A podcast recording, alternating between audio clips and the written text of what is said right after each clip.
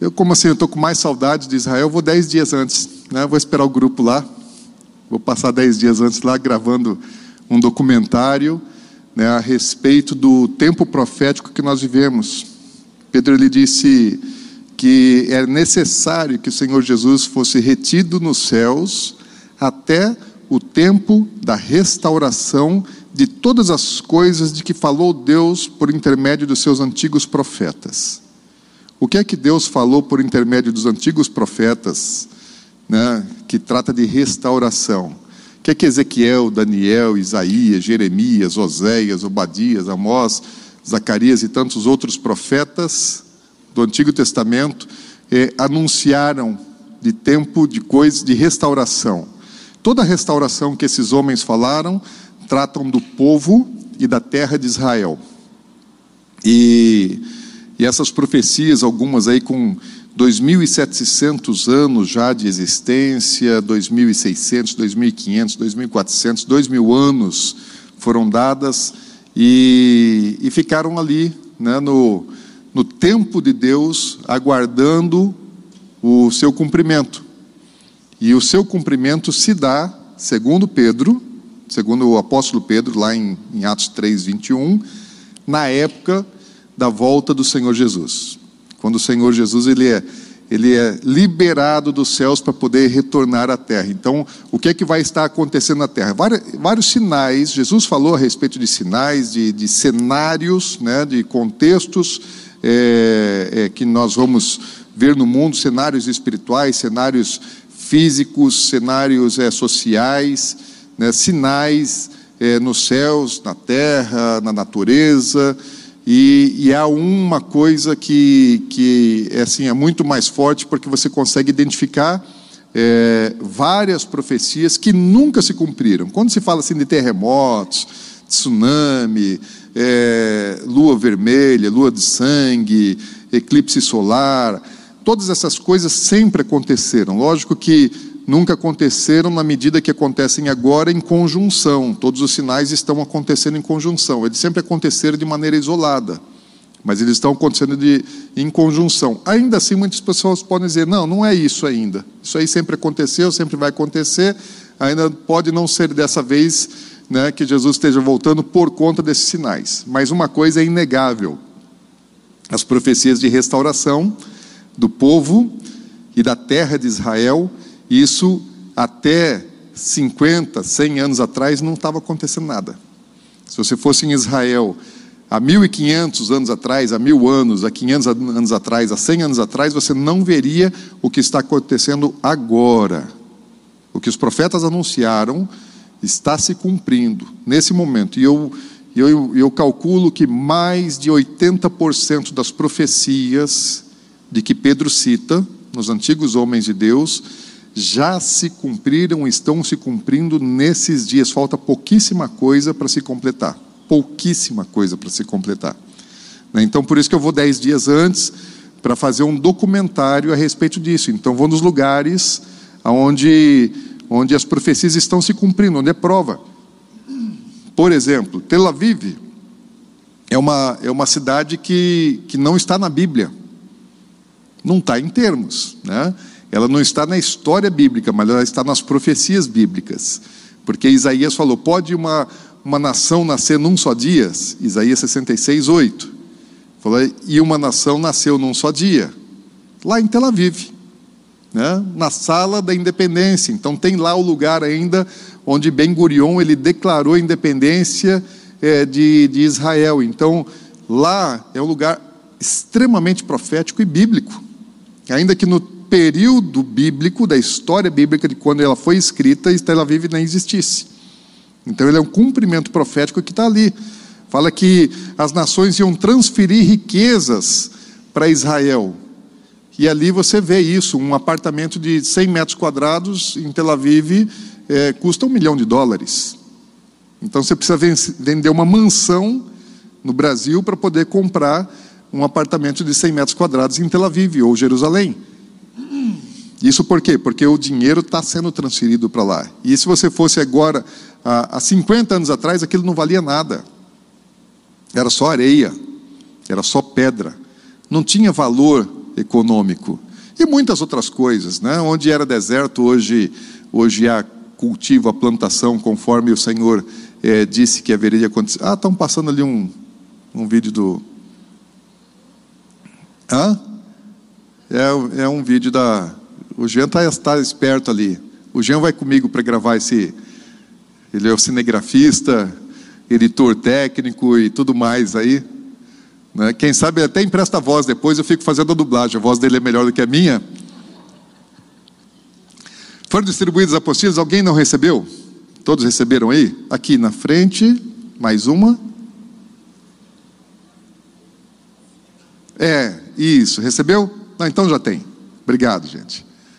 Fiquem aí é, esperando quem chegar e não tiver, vocês entreguem na entrada aí.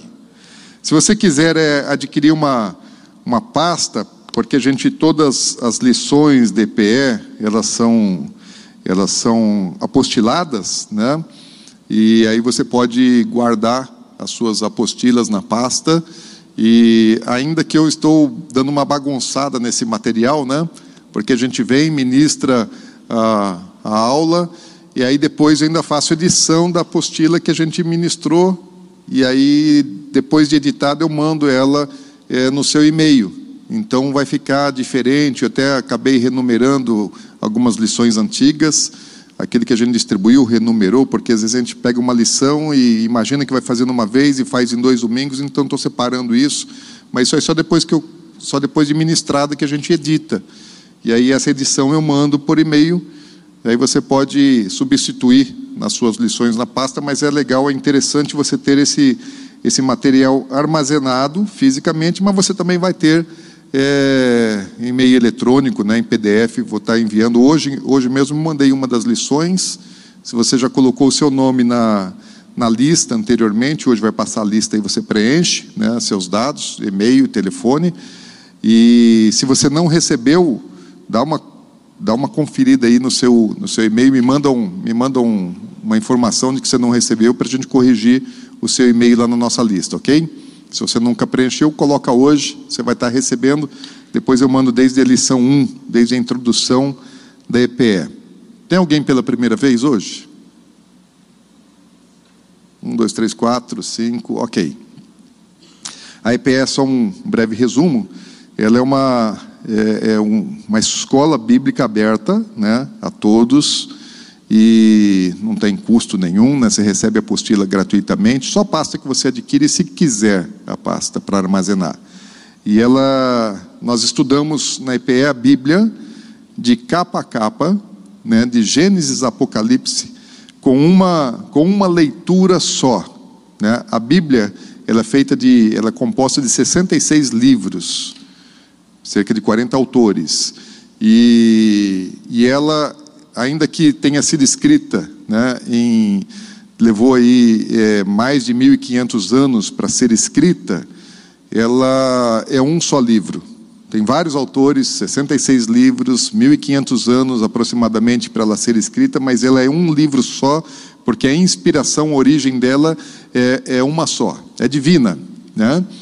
E a Bíblia ela nos conta o propósito, o projeto de Deus, a história do homem na terra, segundo um conceito básico. Qual que é o conceito básico da Bíblia? É reino. Reino, reino de Deus. Então, esse conceito ele fundamenta toda a palavra de Deus, o conceito do reino, a existência do reino, o reino de Deus, ele é sempre eterno. Ele existe desde a eternidade passada e vai existir eternamente. Antes da criação do homem, o reino de Deus já existia. Então nós já estudamos, é, e você pode acessar depois no YouTube, né, todas as lições anteriores, a exceção de uma que não teve, não teve gravação. É, a queda, a criação, a, a, o ministério de Lúcifer, né, quando ainda um querubim ungido da guarda, né, do alto escalão do reino de Deus, é a sua queda, depois a, a sua punição, a criação do homem, o pecado do homem, o castigo do homem e o que passa a acontecer na terra depois da queda de Lúcifer, depois da queda do homem, o que é que vai acontecendo na terra? O diabo tentando estabelecer um governo, tentando estabelecer é, um império de trevas na terra. E esse império ele faz oposição ao reino de Deus. Tudo aquilo que Deus é, faz, o diabo tenta fazer ao contrário. Deus é, é, um Deus de luz, de verdade, e o governo de Satanás é de engano, é de mentira. Né? O diabo ele, ele faz oposição à boa, agradável e perfeita vontade de Deus. Então nós estamos estudando aí, estamos ainda em Gênesis, daqui a pouquinho a gente vai dar uma, uma acelerada quando a gente chega em, em Abraão e a história da descendência de Abraão, aí a gente tem que dar uma, uma caminhada mais rápida do que a gente está fazendo até aqui. Mas por que a gente caminha devagar no início? Porque é necessário compreender a origem das coisas, o que, é que aconteceu lá atrás, o que, é que aconteceu no passado, o que aconteceu na história da humanidade, para a gente entender o agir, o mover de Deus, o propósito de Deus e como é que está o mundo hoje, por que, que o mundo está assim. Tu tem uma causa, tu tem uma razão, tu tem uma, uma origem. Isso está claramente manifesto, expresso, contado é, na palavra de Deus, na medida que nós precisamos conhecer. Então é necessário conhecer, entender até para poder é, saber a razão da nossa fé. E na semana passada nós falamos sobre, sobre é, o sistema babilônico. Quando nós chegamos no final da Bíblia, em Apocalipse, no, no capítulo 17 e 18, está falando a respeito da queda de Babilônia. Babilônia é, é, é o nome de um antigo império, Nabucodonosor foi o seu mais conhecido é, é, governante. É, Babilônia foi o nome da cidade, que era a capital desse império, mas antes ela foi um lugar. E quando João ele escreve o livro de Apocalipse e fala sobre a queda de Babilônia, ele não está falando de um império, não está falando de uma cidade, não está falando de um governo local. Ele está falando a respeito de um, de um sistema de governo, é, tanto político como econômico, como social, cultural e religioso. Né? Então, quando a Bíblia fala é, Babilônia, lá no Antigo Testamento está se referindo a um império. Mas no Novo Testamento, Babilônia já não existia mais. Nos dias de Jesus, já tinha é, cerca de, de, de, de 300 anos, mais de 300 anos, que Babilônia tinha sido destruída. No livro de Apocalipse já tinha quase 400 anos que Babilônia já não mais existia. Mas o Novo Testamento continua citando Babilônia não como um lugar, mas como um sistema, que é o mesmo, é, é sinônimo de Babilônia, Império das Trevas, ou mundo. A Bíblia, principalmente no Novo Testamento, você vai encontrar várias vezes a citação do Império das Trevas ou de mundo e Babilônia, que são sinônimos. Dependendo do autor, é, ele, ele usa uma determinada nomenclatura né, para esse regime é, espiritual que rege sobre os homens na terra. Então, semana passada nós falamos sobre isso, e Babilônia, então, é um sistema que se opõe a Deus, que ele ensina valores, conceitos, princípios contrários àquilo que é a verdade. Por isso Jesus vem ensinando a verdade. Falou: ó, conhecereis a verdade, a verdade vos libertará.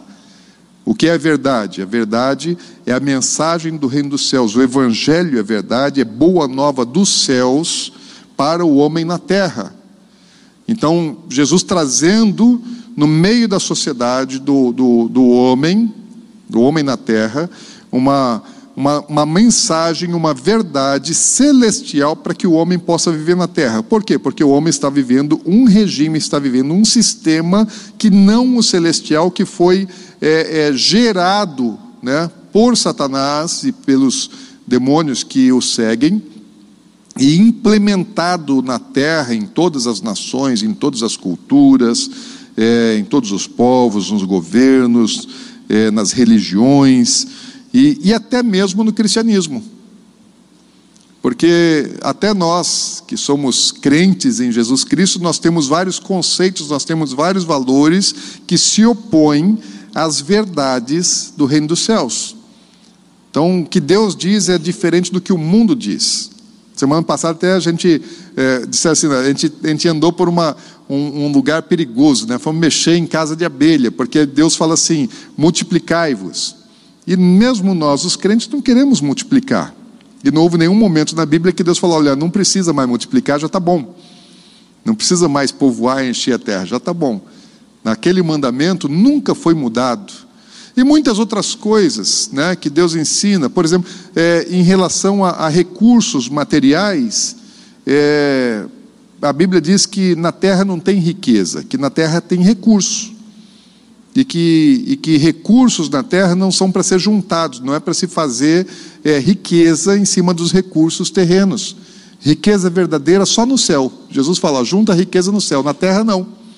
Na terra é recurso, é para poder é, usar. E como é que você usa? Você compartilha daquilo que você tem. Você não, não retém, você faz esse negócio fluir. Nós não somos poço. Poço é que tem água parada. Nós somos fontes de águas vivas. Né? E tudo aquilo que Deus nos dá não é para reter, é para fluir. É para fluir. Né? Você precisa compartilhar aquilo que você tem, aquilo que Deus coloca na tua vida, coloca nas tuas mãos.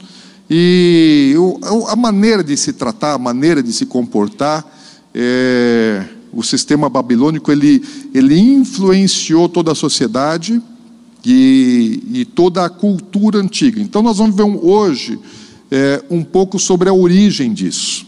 Como é que começa então? Porque na semana passada nós falamos sobre o regime, sobre o sistema babilônico, o império das trevas, o mundo. Agora, qual é a origem? Como é que esse negócio iniciou? De onde vem? Como começou esse negócio? Então, é, talvez esteja já é, mudado um pouco aí na, na, na, sua apostila, depois você vai receber no seu e-mail e ela é editada, que eu já fiz alterações na semana passada, separei né, o, o sistema babilônico do, da sua origem. Sua origem já vai ser capítulo do, a lição 12. Qual é a origem então do sistema babilônico? Onde está a pedra fundamental disso? Torre de Babel. A Torre de Babel foi foi o lugar assim onde marcou o, o início dessa, desse, desse modelo, desse sistema.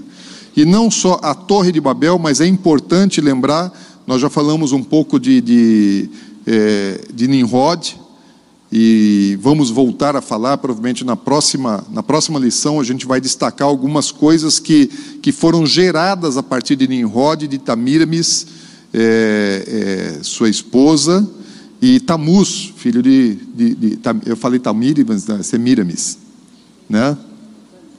É outra língua, língua estranha, né? É que vocês não prestaram, não prestaram atenção, então, mas é, falei errado, né? É, Semiramis era esposa de Nimrod, Tamuz foi filha de, de Semiramis, então essa tríade gera toda a base do culto pagão de todas as religiões pagãs que vieram depois de Nimrod, depois, da, depois do dilúvio. E a gente vê que é, na história, tanto aquilo que é mencionado na Bíblia, como a, a história extracanônica, e aí existe muita coisa desse tempo, falando a respeito especialmente dessa, desse personagem, que ele, ele teve uma liderança persuasiva, ele era um, um foi o primeiro, o que a Bíblia fala, é o primeiro, é o primeiro rei, o primeiro governante sobre homens na terra. Antes dele, né, antes do dilúvio, havia uma baderna, havia uma bagunça na terra. Né, havia imoralidade e violência bastante, mas era muito desorganizado. Agora, depois do dilúvio, quando, quando os homens eles saem é, das regiões de, de, de Ararat e eles descem para a Mesopotâmia, encontram as planícies da Mesopotâmia e se estabelecem na terra de Sinar, existe um cara que está liderando eles e esse cara é o, é o Nimrod. E aí, a partir de Nimrod, começa a se formar uma, uma nova forma de organização social e religiosa. A adoração pagã vem através dele, começa através dele. Lembra que por três vezes a Bíblia diz, logo depois do dilúvio, Deus dá ordem né, a, a Noé de que o homem deveria se multiplicar e povoar, se espalhar sobre a terra. Qual era o projeto de Deus? O projeto de Deus era fazer com que, com que é, é, todo o planeta se tornasse um grande jardim do Éden. É isso que Deus tinha tentado fazer com Adão e Eva. Qual o mandamento que Deus tinha dado a Adão e Eva? Multiplicar e povoar a terra. Como Deus já sabia que Adão e Eva pecariam, então não permitiu que eles gerassem filhos ainda no jardim do Éden. Por que, que Deus não permitiu? Porque se eles tivessem filhos é, gerados no jardim do Éden, e depois Eva e Adão pecassem, e seus filhos não pecassem, não comessem, eles não teriam sido gerados é, com a mesma natureza pecadora de Adão e Eva. Então imagina que, que uma parte peca e uma parte não peca. Daí nós teríamos aí é, é, seres híbridos, espiritualmente falando, né? parte da humanidade pecadora e parte da humanidade não pecadora. Então Deus ele sabia todas as coisas e ele só permitiu, deixou o ventre de Eva lá quietinho por um tempo, até que o pecado se consumasse, eles fossem expulsos do paraíso e pudessem então é, gerar filhos da mesma natureza espiritual deles. Isso é uma das razões prováveis né, de eles não terem gerado filhos ainda no, no, no jardim do Éden. Mas aí Deus ele tinha o plano mesmo sabendo que o homem ia pecar, que se tornaria pecador, Deus queria que eles se espalhassem sobre a terra, povoassem a terra e que tivessem uma vida plena, uma vida boa. Jesus veio para nos dar vida plena, para nos dar vida e vida em abundância, para o pecador. O plano de Deus não mudou. Após o dilúvio, Deus continua desejando que o homem se espalhe na terra e tenha uma vida boa. Foi essa aliança que Deus fez com Noé. E o homem ele simplesmente ele, ele, ele decidiu desobedecer a Deus. Em que sentido? Primeiro assim, falou, não vamos nos espalhar, vamos é permanecer juntos, vamos nos reunir, e eles ficaram ali quando chegaram na, nas planícies da terra de Sinear, ali eles, eles se reuniram, e aí Nimrod ele começa a, a, a semear é algo na mentalidade dos homens. O que é que Nimrod ele, ele vai dizer? Os historiadores vão, vão falar a respeito disso. O que é que Nimrod estava fazendo? Ele estava comunicando aos homens uma desconfiança a respeito de Deus. Que Deus era mau, que Deus havia destruído ah, ah, os seus eh, antecessores, os seus antepassados, e que Deus poderia fazer isso novamente com eles. Então, coisas dessa natureza, é, Nimrod estava comunicando às pessoas, levando os homens a pensarem contra Deus. O que é que está habitando no coração de Nimrod? O mesmo espírito que houve no coração de Satanás, de Lúcifer, quando ele se rebelou ainda lá nos céus. O que é que o, que é que o diabo ele, ele fez para conseguir é, levar após si um terço dos anjos? Como é que ele conseguiu enganar um terço dos anjos? A Bíblia não diz né? mas é, dá para a gente é, imaginar que os anjos, primeiramente, eles não conheciam mentira. Tudo aquilo que os anjos ouviam era verdade. Até Satanás começar sua sedição, sua rebelião contra Deus lá no céu, anjo não sabia o que era mentira, então ele não precisava ter filtro de separar o que é verdadeiro e o que é errado. Ele não precisava separar o que é bom e o que é mal, porque não existia é, manifestação do mal. Ele só conhecia o bem e ele só conhecia a verdade. Tudo para ele era bom e tudo para ele é verdadeiro. Quando Satanás é, é, cheio de soberba, de vaidade, de orgulho, com intenção de se, de se fazer como Deus, é isso que está lá em Isaías capítulo 14, fala que ele, ele dizia assim no seu coração, né?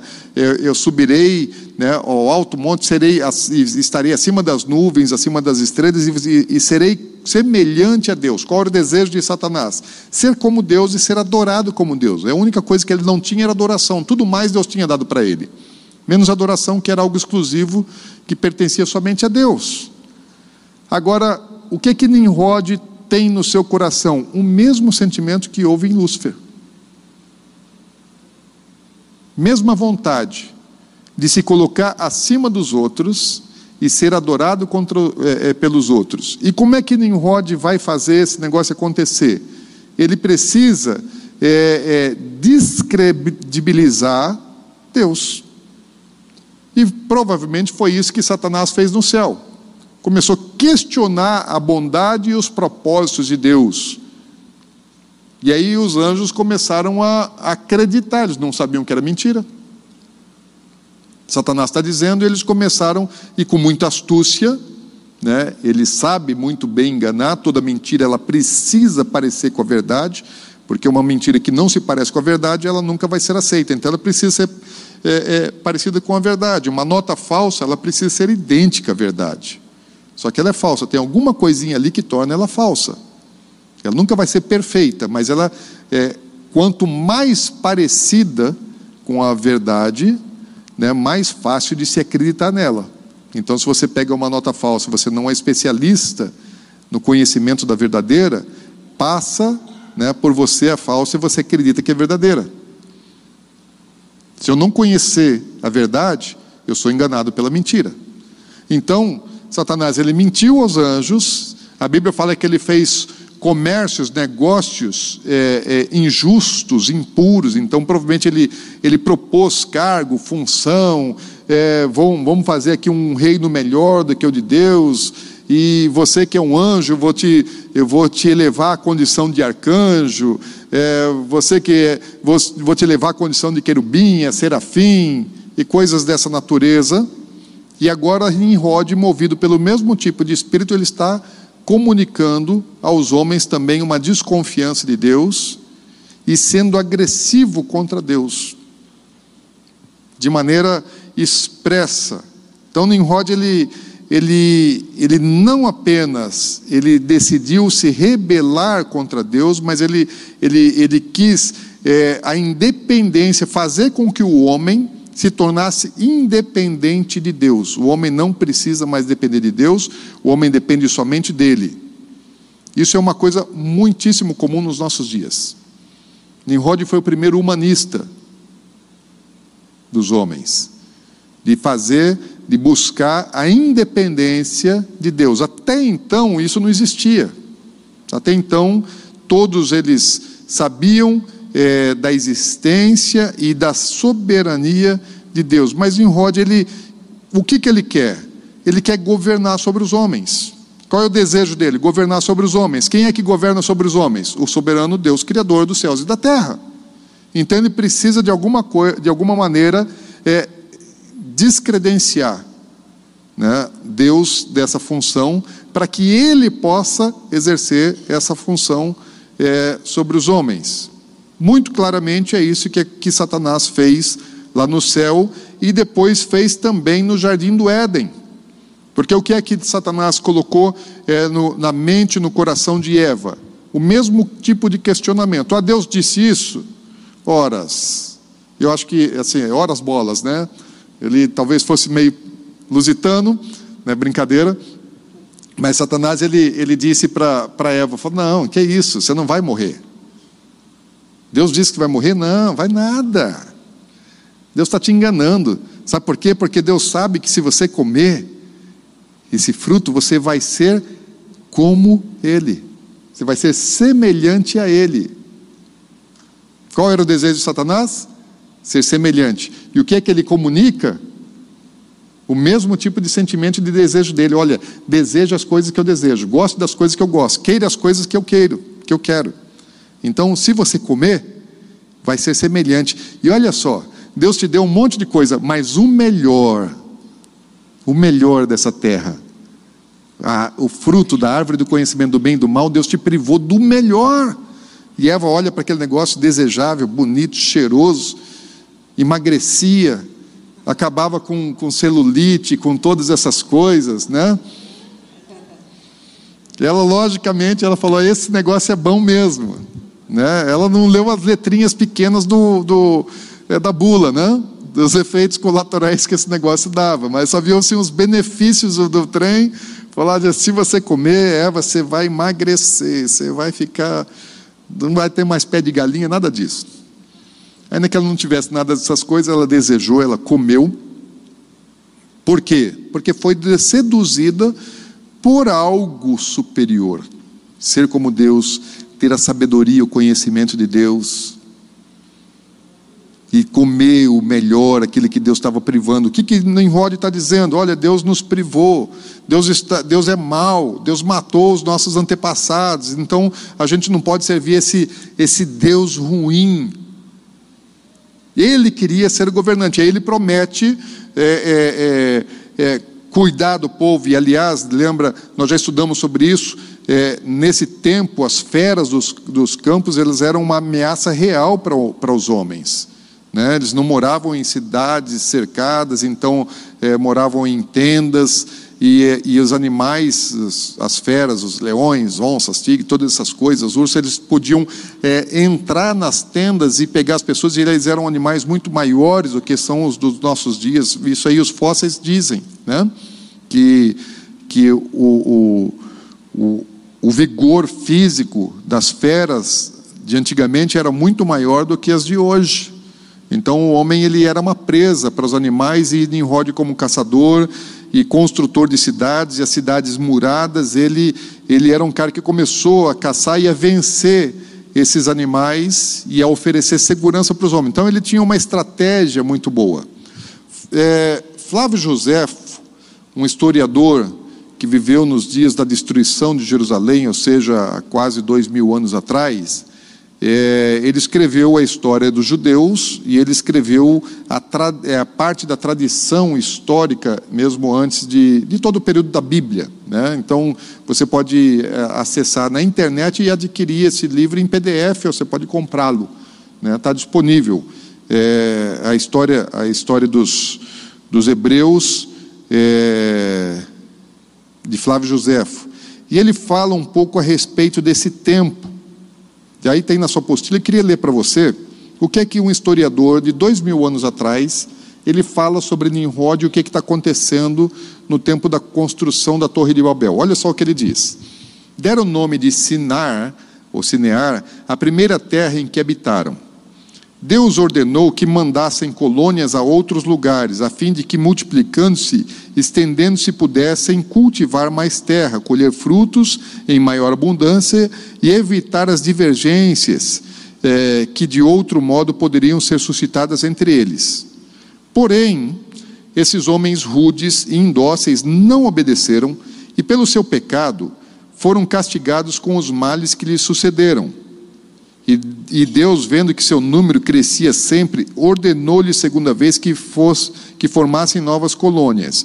A Bíblia não diz isso, não conta esse detalhe. Mas o que que Nimrod está dizendo? Falei, eles chegaram na terra de Sinar, e aí eles começaram a aumentar, e Deus fala assim: ó, se multipliquem, vai, abre mais outras colônias, saiam daqui né, e vão para outros campos. E eles não saíram. Aí Deus mandou alguns castigos para eles, e ainda assim eles se rebelaram e não saíram. Aí Deus pega e fala de novo: falou, olha, abram outras colônias, se espalhem sobre a terra. E novamente eles não aceitaram.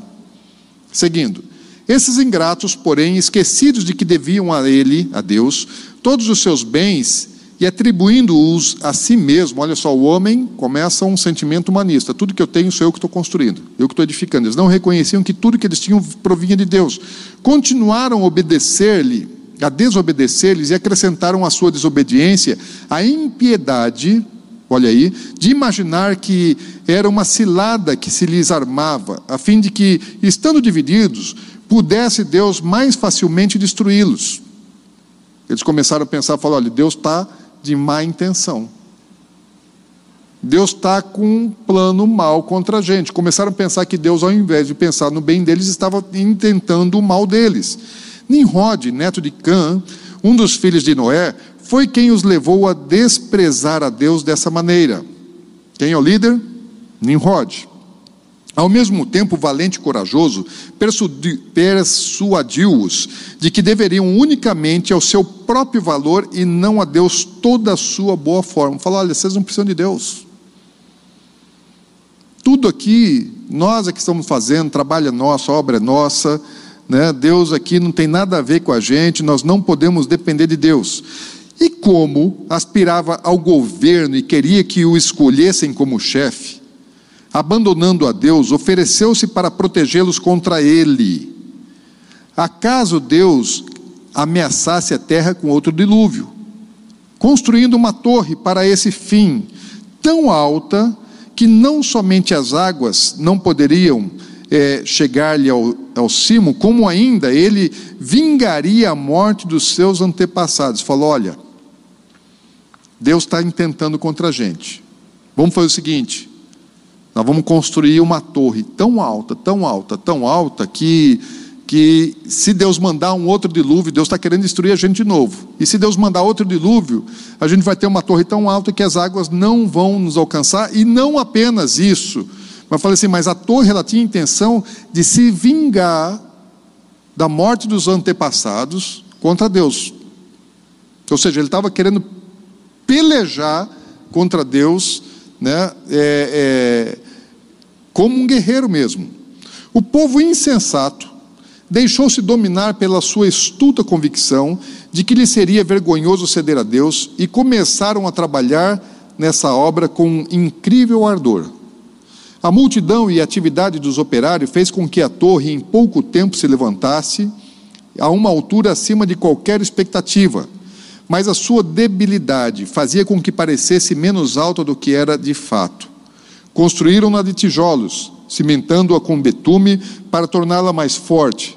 Deus, irado com essa loucura, não quis, no entanto, exterminá-los, como fizeram seus predecessores, cujo exemplo, aliás, lhes havia sido é, de todo inútil, mas pôs divisão entre eles, fazendo com que a única língua que falavam se multiplicasse num instante, de tal modo que não mais se entendiam, a confusão fez com que se desse ao lugar onde se havia construído a torre o nome de Babilônia, pois Babel em hebreu significa confusão. Isso você encontra lá é, no livro, né, História dos Hebreus, no, ele está dividido em vários livros, no primeiro livro dele, ainda que seja um compêndio só, no capítulo 4. E, e, e Flávio José vai contar outras coisas é, desse período. Então, Nimrod na prática, ele foi o predecessor, o precursor de todos os homens que blasfemam contra Deus e que tentam colocar as pessoas contra Deus. Antes é, do dilúvio, não houve ninguém que tivesse feito isso. Os homens antes do dilúvio, eles, eles eram violentos, arrogantes, desobedientes a Deus e promíscuos. Todo tipo de imoralidade eles praticavam, mas ninguém ousava levantar a mão contra Deus. Diferentemente daqueles que foram destruídos no dilúvio, agora Nimrod, ele se coloca contra Deus e joga o povo contra Deus. O pecado dele foi aparentemente pior ainda do que aquele que havia acontecido antes do dilúvio. Porém, Deus não quis destruir novamente, até porque Deus já tinha uma aliança, Deus tinha um compromisso que ele havia feito com Noé de que ele não destruiria mais o mundo. Nimrod foi um cara que se tornou muito conhecido nas, nas histórias, lendas, os seus, seus fatos, e hoje, se você é, é, liga a sua televisão, abre sites, internet, mídia social, lê alguns artigos, vai no teatro, vai no cinema, é muito comum você ver é, pessoas se opondo expressamente a Deus, ridicularizando Deus, ridicularizando a fé, a obediência, é, a, a soberania de Deus. Isso é muito comum hoje. E de onde vem isso? Qual é a origem disso? Quem começou com esse negócio? Foi Nimrod. Então, aqueles que hoje se rebelam contra Deus, eles não são, na verdade, os idealizadores disso, eles só acrescentam o seu próprio tempero nessas coisas, a sua própria visão, sua própria maneira de se rebelarem contra Deus. Mas há uma origem que aconteceu lá atrás por um cara que foi tomado por Satanás. O, O próprio ateísmo, nos dias de Nimrod, era alguma coisa que não existia. Nimrod sabia que Deus existia. E todos os homens sabiam que Deus existia. Então não existia ninguém na terra que duvidasse da existência de Deus. Todos sabiam da existência. Só que o desenvolvimento é, da mentalidade humanista e da, da, da, da rejeição expressa a Deus vai gerar depois um conceito de ateísmo. Né? O, o, o, politeísmo também vai nascer em Nimrod. A gente vai ver isso aí provavelmente na, na próxima semana a respeito disso. Então, essa mentalidade que eles tinham do dilúvio, do Deus soberano, era muito forte. E ainda assim, eles rejeitaram. Então, Nimrod ele se torna um ícone de todos aqueles que rejeitam a Deus. E ele foi, e ainda é, e a esposa dele, Semiramis, também ainda é homenageada é, de muitas maneiras nos dias atuais, na cultura atual, na escultura atual e nas religiões atuais. Mas deixa isso aí para a próxima lição.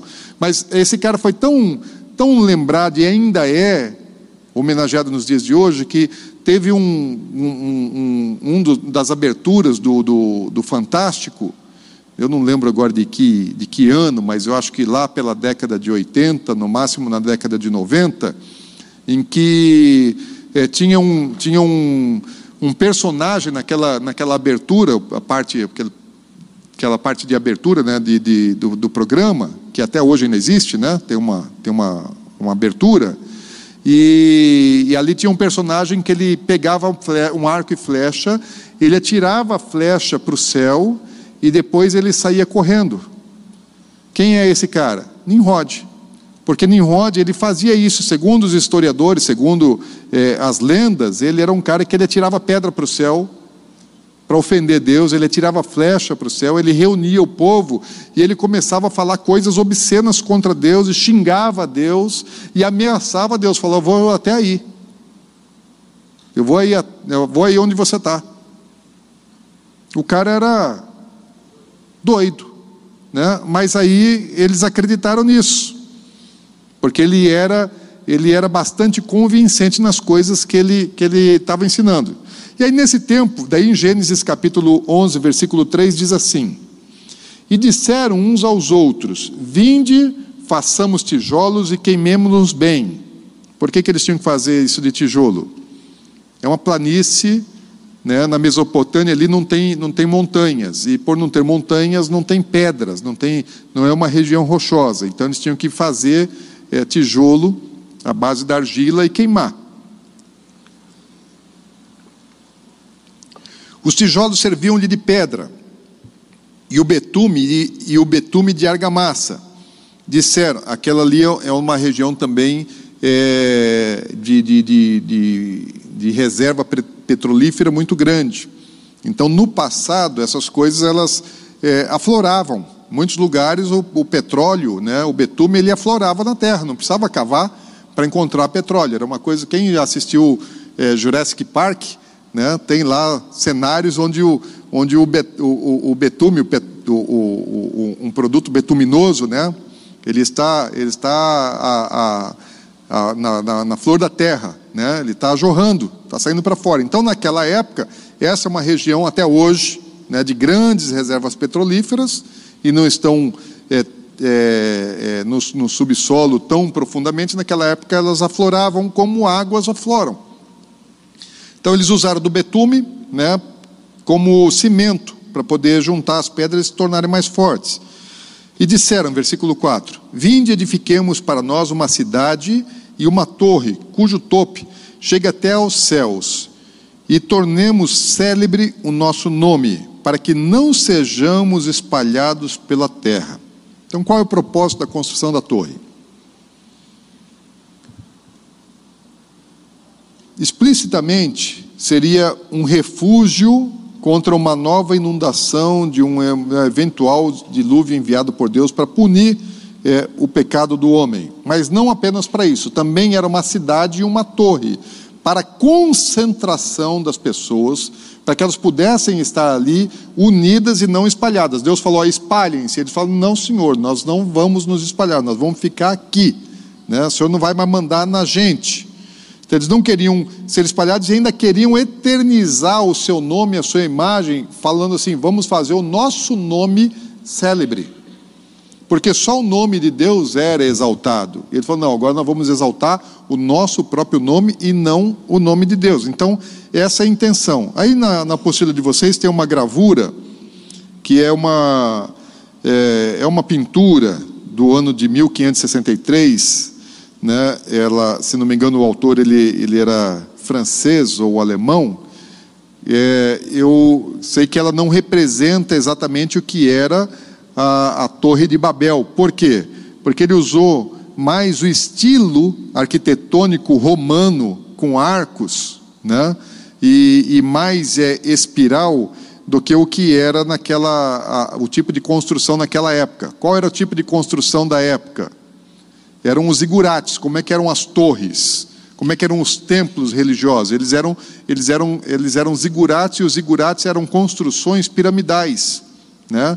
De uma base é, é, quadrada ou retangular, e, e aí uh, ele ia subindo em, em, níveis, em vários, em vários níveis. Então eles foram construindo com tijolos, queimando tijolos e construindo é, isso. Deus havia feito uma, uma, uma aliança é, com Noé de que não iria mais destruir a terra, que não mandaria mais dilúvio. Mas Nimrod, ele, ele levanta a dúvida sobre isso para convencer as pessoas de que, de que é, é, precisaram construir aquela torre. Então, a estratégia que Satanás sempre usou foi questionar aquilo que Deus diz. Sempre Satanás usou isso.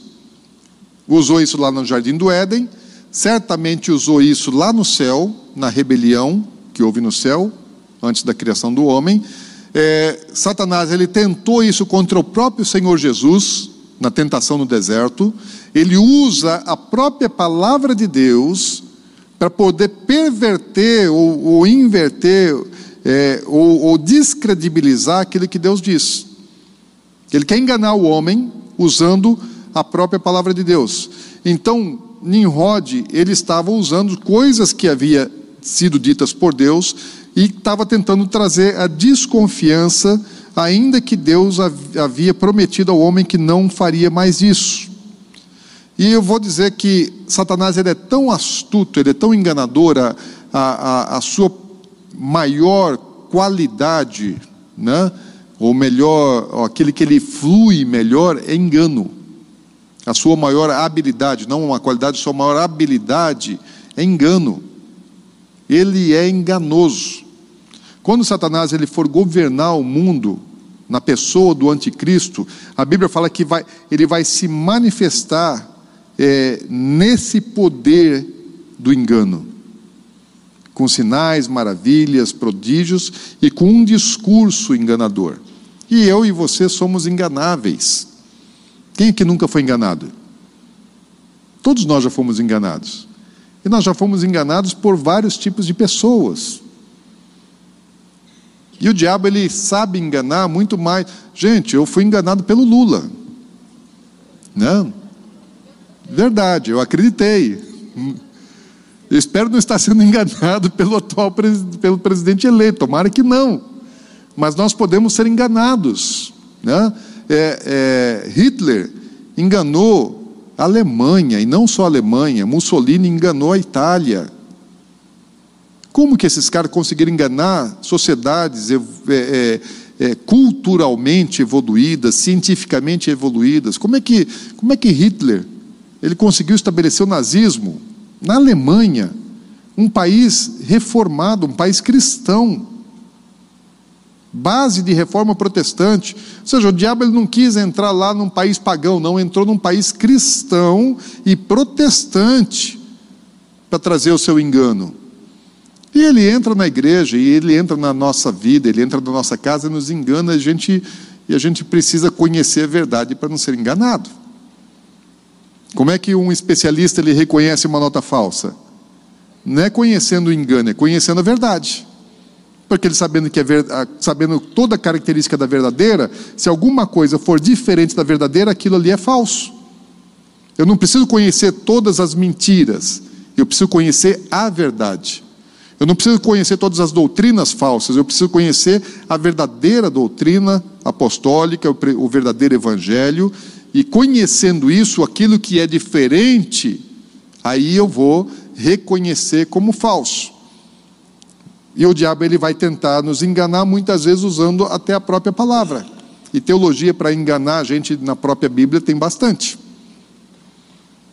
Se a Bíblia diz alguma coisa, é, creia na Bíblia. Primeira regra de interpretação da Bíblia é literal. Literal. Então existem muitas regras de interpretação de textos, mas a primeira regra de interpretação da Bíblia é literal. O que a Bíblia está dizendo, você vai procurar entender literalmente. Existem coisas que você não consegue entender literalmente, é, e a Bíblia também usa alegoria, mas você não pode partir do ponto do, do, princípio de interpretação alegórica da palavra de Deus, porque a alegoria te permite ir para cá, para lá, para lá ou para lá. Porque você usa figuras de linguagem e alegoricamente você pode ter qualquer, qualquer rumo, qualquer direção. Literalmente, não. Literalmente, você tem que ser firmado naquilo que ela está dizendo de maneira expressa. Existem coisas que, por exemplo, você pega livro de Apocalipse, como é que você vai entender algumas coisas literalmente? Nem todas a gente entende literalmente.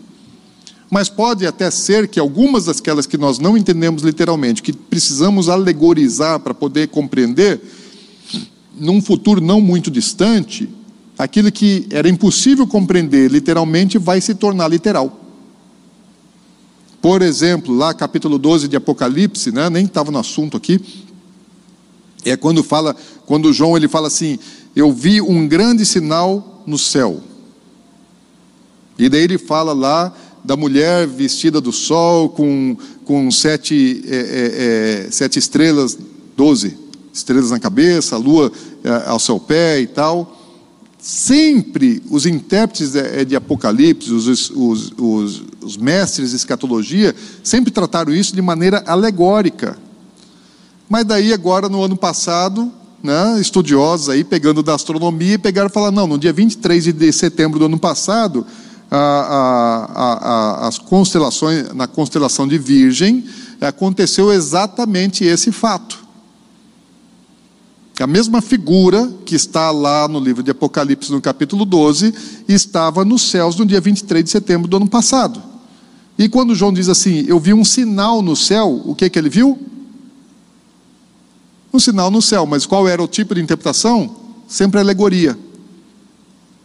E agora na astronomia pode ter sido é, cumprida aquela profecia no dia 23 de setembro né, do ano passado, e às vezes a gente nem, nem se atentou para isso. Porque nem todo mundo sabe, quando, quando Deus é, deu o sinal do nascimento de Jesus através da estrela de Belém, os religiosos não viram. Só quem estava estudando né, é, astronomia e não astrologia, até porque a astrologia também vem é, decorrente das coisas de Nimrod, é, quem estava estudando astronomia é, entendeu né, que a estrela de Belém é, anunciava o nascimento do Messias judeu. Porque os, os, os sábios do, do, do, Oriente eram da, daquela região, inclusive da Babilônia, onde Daniel tinha estado, e Daniel ele ensinou muitas coisas e profetizou muitas coisas, e aqueles que sucederam Daniel, sábios lá é, da, da região é, do Oriente, da Babilônia, eles estudaram os escritos de Daniel. E também as explicações que Daniel tinha sobre as profecias dos hebreus, e eles estavam atentos mais do que os próprios hebreus. Enfim, é, nós somos é, enganáveis, então a gente precisa acreditar na palavra de Deus e, infelizmente, eu, eu digo assim: a maior parte do povo cristão não acredita na palavra de Deus. Como assim, pastor? Acreditam é, intelectualmente, mas não acreditam interiormente. Porque é diferente, a mentalidade grega te permite acreditar na cabeça em alguma coisa e não viver aquilo. Então, o crer, fé, é, do, gre, do, grego é, é, é, pistes.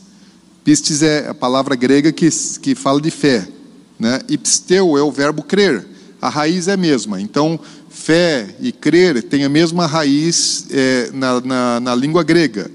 E no grego, o, pi, o, o pisteu, acreditar em alguma coisa, você pode acreditar e não viver.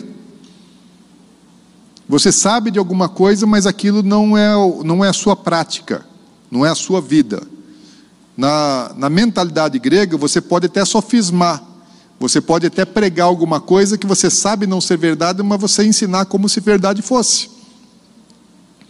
No sentido hebraico, e a Bíblia é um livro de origem hebraica, de autores hebreus, é, com a mentalidade, cultura, religião judaica, é, não existe essa possibilidade de você acreditar e não viver, porque não se crê com a cabeça, se crê com o interior. Você é aquilo que você crê, você vive aquilo que você acredita. É por isso que eu falo que hoje a igreja cristã é muito influenciada pela, mentalidade greco-romana. Então, para o cristão ocidental, principalmente, ele acredita, mas não vive. Porque se realmente acreditasse no sentido bíblico, se cresce, é, não mentiria. Porque a Bíblia fala que não pode mentir.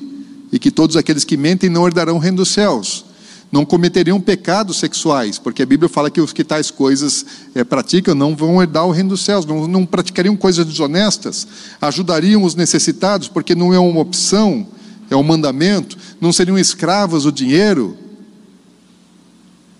porque não pode se servir ao dinheiro e a Deus ao mesmo tempo. Quem é que manda na minha vida? Não pode ser jamais o dinheiro, quem tem que mandar em mim é Deus. Elas não, não amariam, não buscariam os prazeres desse mundo, seriam diferentes é, em conceitos, valores e práticas das pessoas que não têm Deus. Buscariam em primeiro lugar o reino de Deus e a sua justiça e não os seus, os seus próprios interesses. Antes dos seus próprios interesses viriam é, é, é, os interesses, a vontade do reino de Deus. Então, aquilo que Satanás ele produziu no meio dessas pessoas, nós temos que passar, peraí, o que, que isso tem a ver comigo? Porque hoje a sociedade ela tem uma mentalidade cauterizada com uma base muito forte do sistema babilônico. Por que, que Deus fala assim: olha, retirai-vos dela, povo meu, de Babilônia? Porque está lá dentro. Porque nós aprendemos a pensar e acabamos vivendo, praticando coisas que a Bíblia nos diz que não é assim, mas tudo o resto diz que é. A sociedade diz que é, a formação acadêmica diz que é, a mídia diz que é, a cultura diz que é, e até dentro de casa a gente aprende, porque os pais, os avós, bisavós, tataravós já aprenderam dentro, já foram gerados dentro desse sistema, desse modelo também. Então nós somos é, é, é influenciados por todas essas coisas. Mas vamos adiante. Entender o que é que esses caras tinham na cabeça não é fácil. É difícil porque isso já são é, mais de 4 mil anos passados. E aí o que é que eles estavam pensando? Qual era? O que, que Nimrod está querendo fazer? Ele quer realmente chegar até o céu? Para poder fugir do dilúvio, onde, onde a arca de Noé pousou no Monte Ararat, o Monte Ararat ele, ele tem o, o, o seu cume a 5.100 metros de altitude e as águas cobriram todos os montes. Então estão acima de 5 mil metros, as águas subiram mais de 5 mil metros. Né? Se, se ele foi universal, se cobriu o Everest, então subiu mais de 8 mil metros o volume de água. Necessariamente, é, é, o nível da inundação não, não cobriu o Everest, não necessariamente. Não precisaria. Mas o Monte Ararat foi coberto, e o Monte Ararat está a, a, a, passa um pouco a altitude dele de 5.100 metros de altitude. Então, foi água para Dedéu. Né? Subiu muito. Agora, como é que você vai fazer uma torre numa planície? Porque o Monte Ararat está lá, tudo bem que é o nível do mar, a altitude é medida, né? Então, 5 mil metros de altitude acima no nível do mar. Agora está numa planície que está muito mais baixo, muito mais próxima né, do nível do mar. Então, que, altitude, que altura teria que ter essa torre? Qual distância, qual altitude ela está, essa planície? Eu não, eu não pesquisei isso, mas é, ela não, ela, por ser uma planície, ela não está muito acima do nível do mar. com certeza está menos de mil metros de altitude dessa planície. E aí ela teria então que, é, se ela tivesse mil metros, ela teria que ter mais de, cinco, mais de 4 mil metros de, de altura essa torre. Será que esses caras tinham ideia de construir um negócio desse tamanho? Só para você ter uma, uma ideia, é, sabe qual é hoje o maior, o prédio mais alto do mundo? Aquele prédio é, Burj Khalifa. O Burj Khalifa no, no, em Dubai, ele tem 828 metros. É o prédio mais alto. O prédio que está sendo construído e vai, e vai ser inaugurado na Arábia Saudita no ano que vem é o, o Jeddah Tower. Esse, o Jeddah ele vai ter mil metros de altura. O prédio mais alto do planeta Terra, que vai ser inaugurado ano que vem na Arábia Saudita, vai ter mil metros. Que torre esses caras estão querendo fazer? O que está na ideia dele? A Bíblia não diz, é, Flávio Josefo não diz, mas é, existem outros, outros livros, é, é, outras escrituras antigas que fazem menção a isso. E o que fala sobre a torre, é, que dá a maior altura para essa torre, é o livro dos Jubileus. O livro dos Jubileus, ele é um, ele é, ele é um livro de autoria judaica, né, de autores hebreus. É, não se sabe exatamente de quando, mas eles eram livros, é, os Jubileus, é um livro que conta a história, ele é, ele é, é ele é chamado de, de, de, de, Pequeno Gênesis, né? um, ele, é, ele, é uma, ele conta a história de Gênesis, né? com, uma, com algumas, algumas é, é, informações que não contém no livro de Gênesis, escrito por judeus, e, e ele conta a história é, de jubileu em jubileu, ele vai contando jubileus. Né? São 49 anos, daí o, o 50 ano é jubileu, daí 49 anos e 50 ano é jubileu.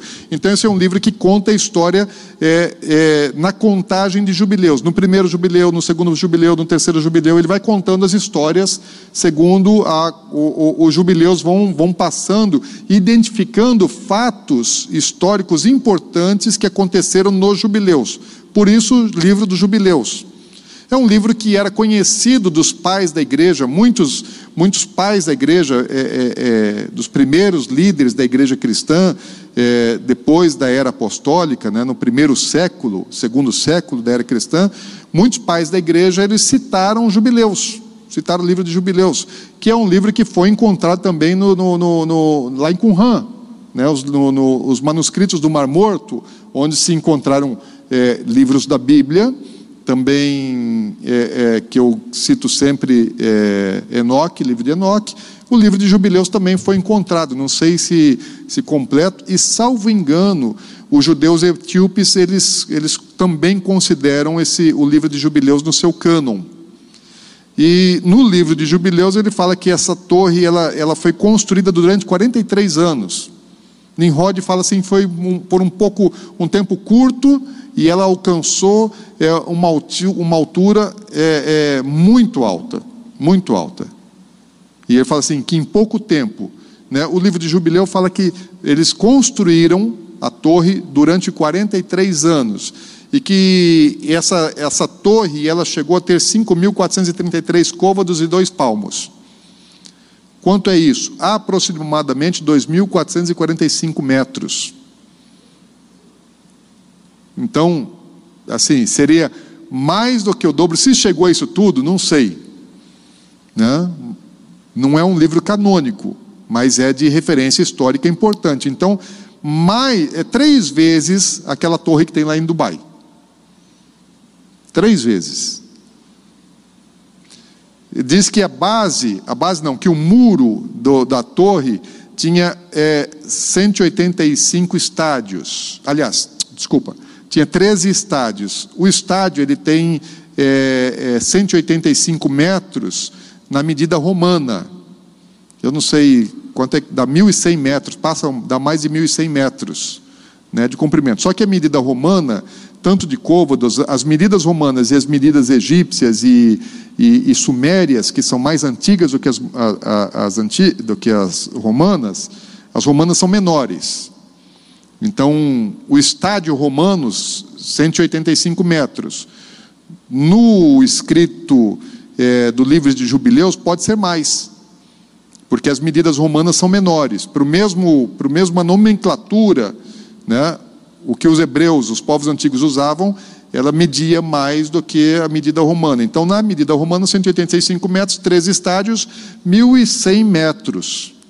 No mínimo, então, uma face dessa torre tinha é, mais de um quilômetro de comprimento. Por isso que fala, Nimrod fala assim, que eles se lançaram é, com muito afinco para construir aquela torre. Então era alguma coisa é, grandiosa. Como é que ela foi destruída? Não diz na Bíblia, a tradição, existem várias. A, a mais mencionada, mais citada, fala que Deus mandou um vento, né, e, e, e trovão, raio, essas coisas assim, e a torre ela foi destruída, porque é, hoje nós não temos é, vestígios arqueológicos dessa torre. Agora, qual era essa motivação que existia é, na construção da torre? O que, que eles estavam realmente intentando?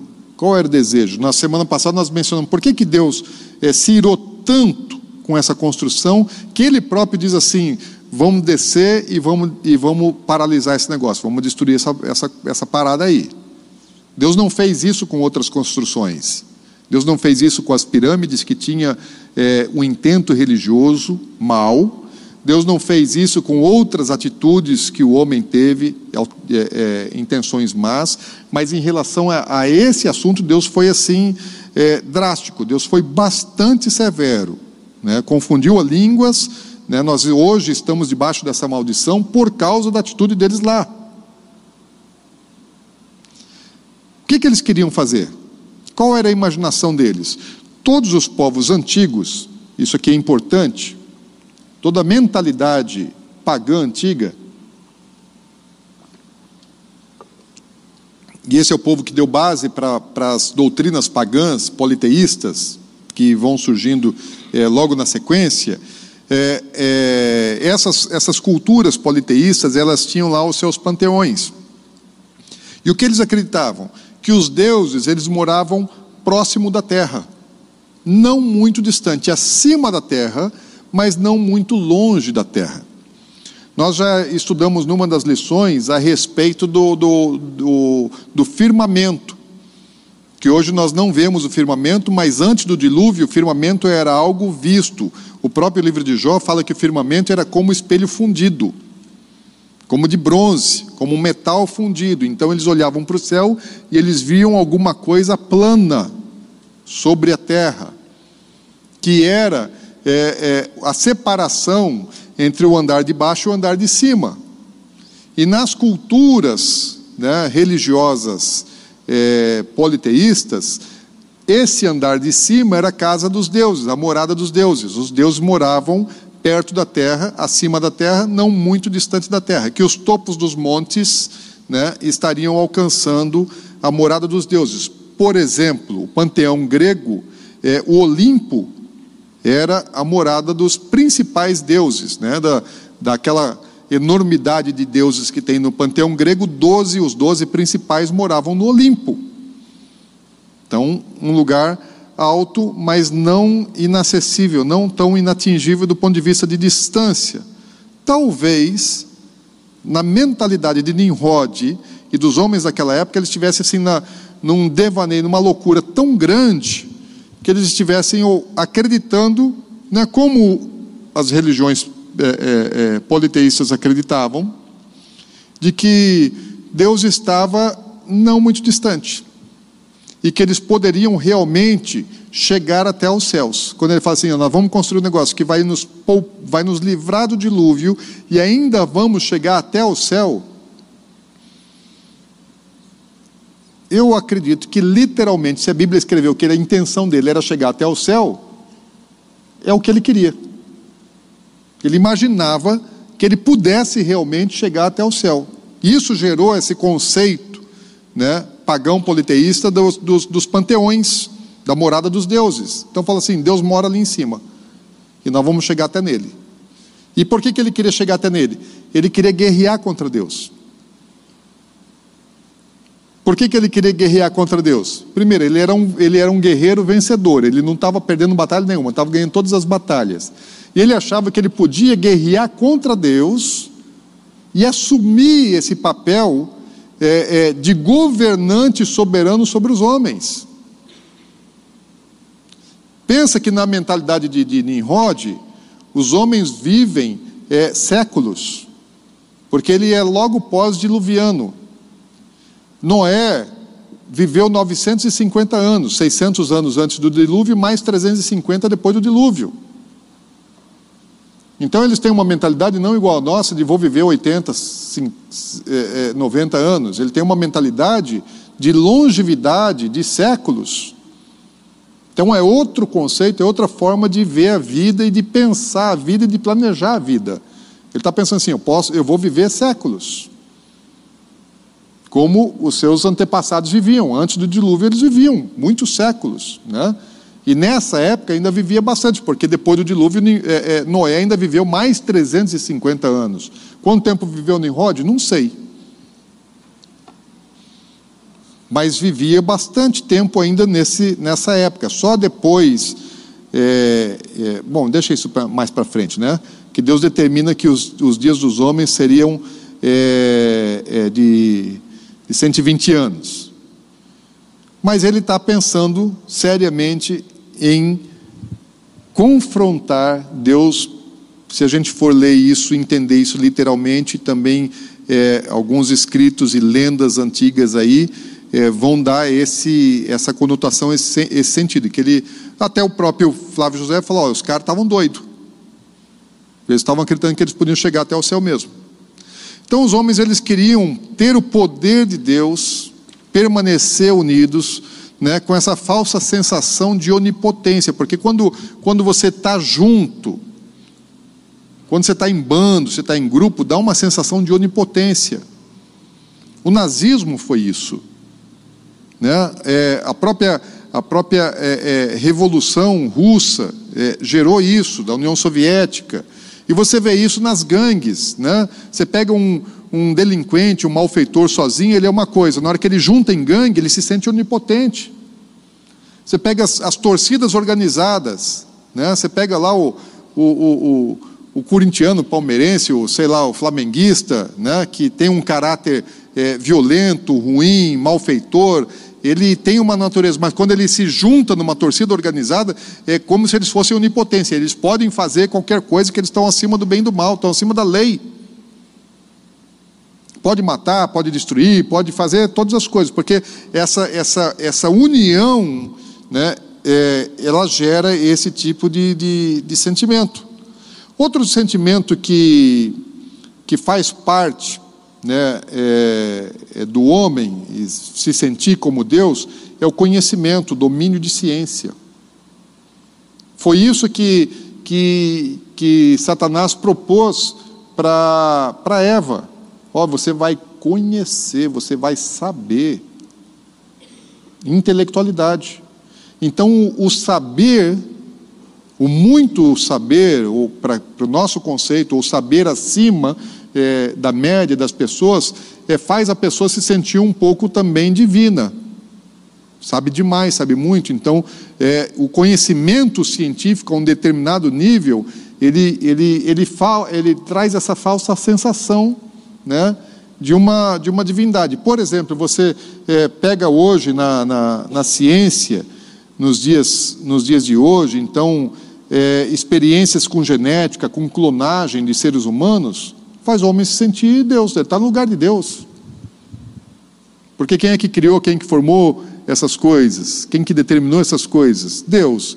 E agora o homem ele começa a assumir o papel de Deus e muitas vezes usando da própria, é, do próprio conhecimento científico. O que, que os caras lá no CERN, aquele centro, maior centro científico atômico é, nuclear do mundo, na, na é, na fronteira da Suíça com a França, subterrâneo, lá no CERN, onde tem mais de, mais de mil cientistas trabalhando ali, de mais de 100 nacionalidades, tem cientistas brasileiros trabalhando ali. Então, através da ciência, tentando abrir portais dimensionais. Eles próprios dizem cientificamente que eles querem abrir portais dimensionais.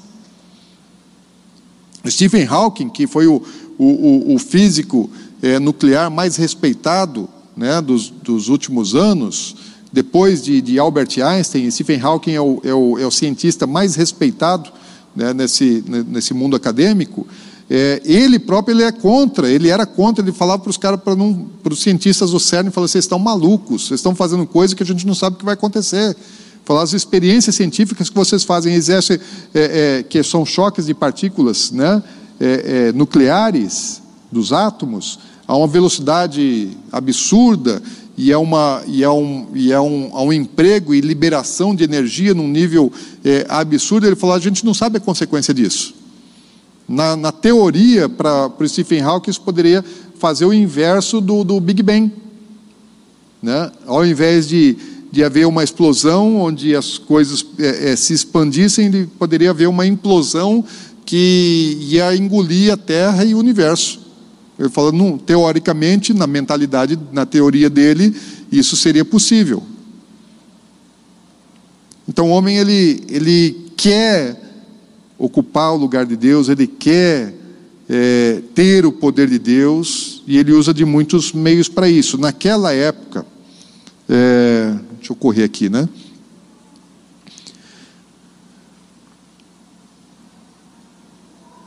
Existem fortes indícios de que na construção da Torre de Babel tinha um outro propósito de abertura de portais de portais espirituais. Né? É, Babel, ela vem da, ela, ela, ela provavelmente, ela, ela é a junção de uma palavra acadiana do, do, dos sumérios, né, com, com uma hebraica. Bab, né, no, no, no acadiano, é portão, e El é Deus. Então, Bab, El, Babel, que é a mesma palavra traduzida por Babilônia, ela aparece quase 300 vezes na Bíblia, e só duas vezes ela está como Babel, que é nesse período pré-governo babilônico, que é só na construção da Torre de Babel, que ela está traduzida por Babel, o resto sempre como Babilônia. Então, Bab, El, Babel, ela, ela, ela quer dizer portão de Deus. Ali naquele lugar onde foram construídos, onde, eh, na região onde foi construída, é, existem os, os, antigos zigurates dos, dos, povos sumérios.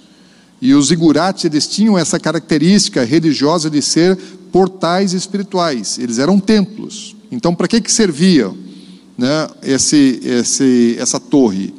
Qual era o propósito? Eles estavam querendo derrotar Deus, mas de um outro lado, fazer conexão com outros deuses. Que deuses? Quem é que está movendo esse cara? Satanás. Satanás ele está ali é, trabalhando, é, se movendo no meio dos homens, como fez lá no passado. Os antigos igurates, todos eles, eles, eles, eram, eles eram considerados como lugar de passagem. Então a gente não sabe ao certo, arqueologicamente, não se sabe o lugar exato onde a Torre de Babel foi construída.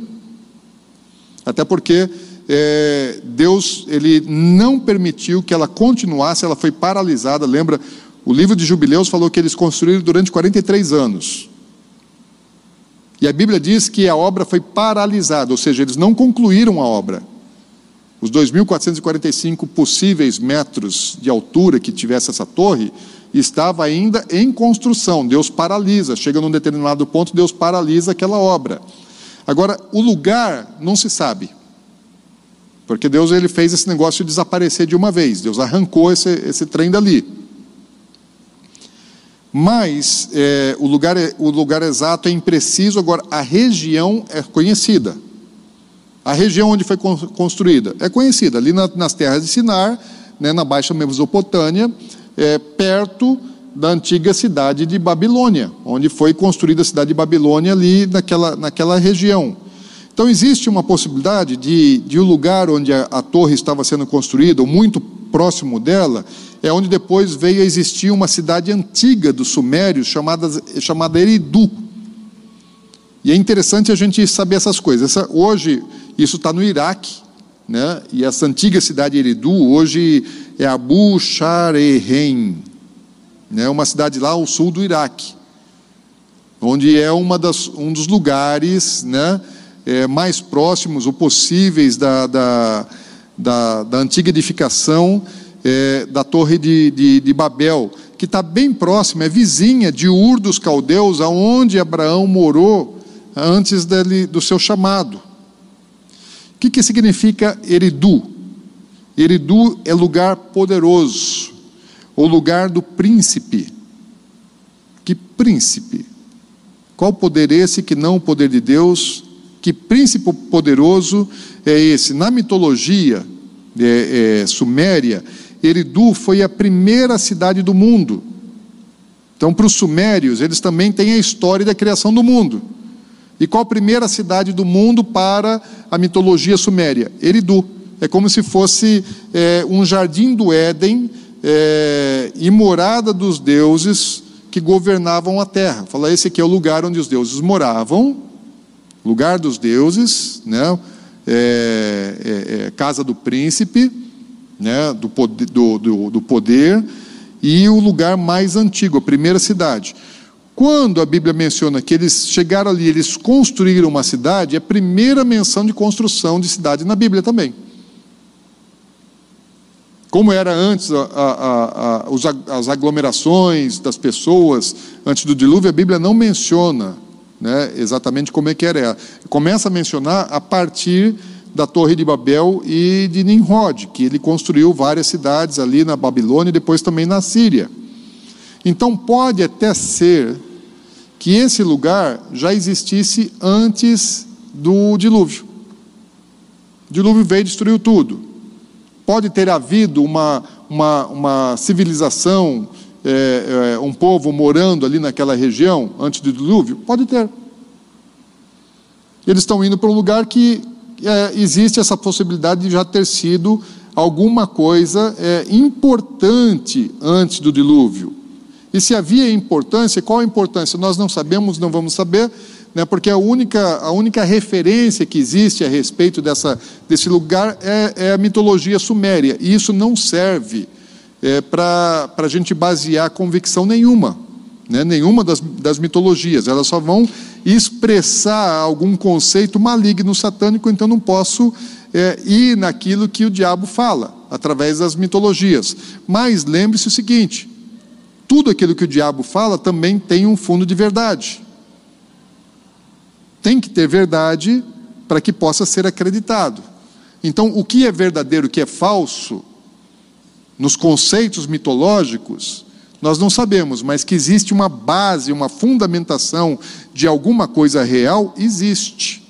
Em toda mitologia tem algum, alguma referência, um conceito que se aproxima é, da verdade. Eridu, ela, nessa, nessa, nessa antiga cidade, ela foi, foi encontrado nela o mais antigo dos igurates é, é, é, dos sumérios é, que deixaram vestígios. E, na, e nessa crença suméria, na sua mitologia, Eridu era a morada do deus Enki. Então, quem que eles acreditavam que morava ali? Ali tinha um deus que morava ali. Quem é Enki?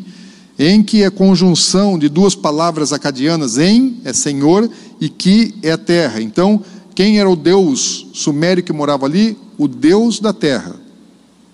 Ou seja, o Todo-Poderoso. Mais tarde, esse Deus ele, ele vem a ser chamado de Iá ou Ayá, tanto na, na, na mitologia acadiana e babilônica depois. Enki, ele, ele era o Deus da terra e também ele era o Deus do, do Abzu. O que, que é o Abzu? Abzu também é mais uma, uma palavra é, é, é, acadiana, que ela, ela ab, é água e zu é profundeza que ela fala assim: então ele é o Deus das profundezas, dos abismos. Daí você começa a fazer ligação com a lição 7 da EPE, quando fala daqueles anjos que deixaram seu estado original e se relacionaram com mulheres e geraram os gigantes. E que daí, quando Deus manda a punição sobre a terra, ele, ele aprisiona aqueles anjos para o tempo do juízo, conforme Pedro e Judas depois vão mencionar no Novo Testamento. E que em Apocalipse fala que eles são liberados, que até dá nome é, de um dos seus líderes, que é Abaddon e, em hebraico e Polion em grego. Está lá no livro de Apocalipse, capítulo. Está na Bíblia, gente. Na Bíblia. Então, essas coisas, assim, a gente não para, a gente não pensa nisso. E até assim, ah, não tem muita importância. É até verdade que isso não altera a minha fé.